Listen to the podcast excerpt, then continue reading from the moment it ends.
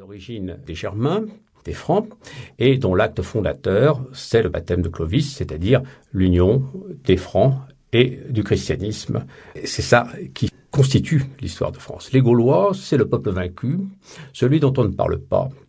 C'est, au fond, celui que l'on reconnaît euh, à la veille de la Révolution dans le tiers-État. La Révolution, évidemment, change complètement cet aspect des choses et donne au tiers-État, et donc à ses ancêtres, un rôle différent dans la constitution de la nation française. Et c'est à l'époque romantique que l'on voit apparaître ces Gaulois dans l'histoire.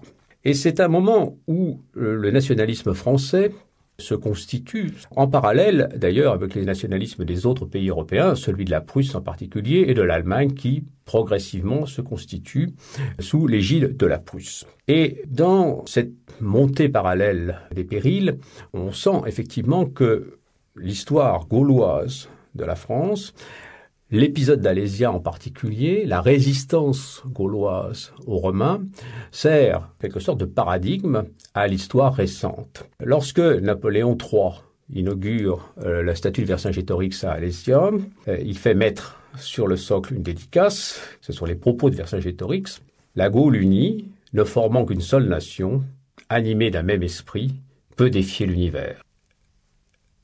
Alors l'histoire de la conquête des Gaules doit se euh, lire traditionnellement selon ce prisme parce que ce sont là évidemment des interprétations idéologiques qui ont joué un rôle tout à fait majeur dans notre conception de cette conquête et jusqu'à une époque tout à fait récente. C'est une histoire quelque part biaisée euh, à la fois par la faiblesse des sources et par ses multiples arrière-plans idéologiques qu'on doit aujourd'hui bien sûr revoir à la lumière des connaissances archéologiques nombreuses qui s'accroissent en permanence. Et ceci même si la conquête proprement dite a laissé extrêmement peu de traces matérielles dans le sol. On n'a que quelques éléments pour la conquête du Midi que l'on peut relier aux événements, par exemple des armes qui ont été trouvées au pied de certains oppidats. On a pour la, conquête du Nord quelques éléments à Gergovie ou au puits dissolu, c'est le Dunum, et puis bien sûr le grand site d'Alésia.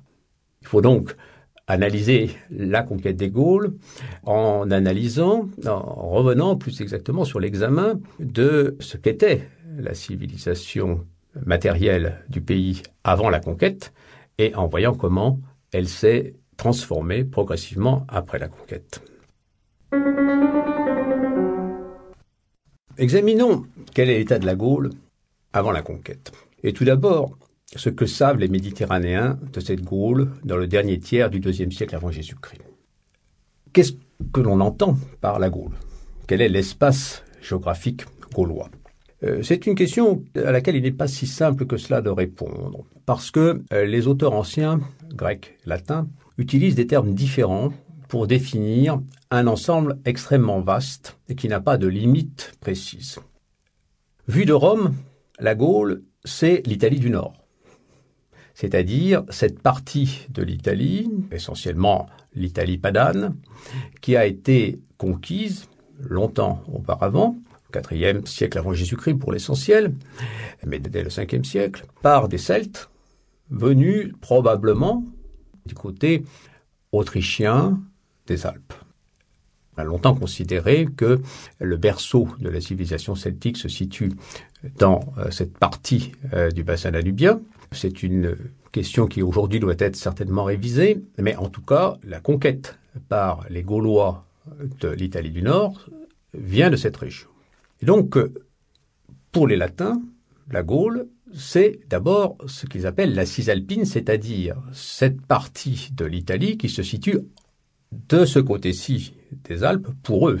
La Transalpine, c'est-à-dire celle qui est au-delà des Alpes, c'est la France d'aujourd'hui.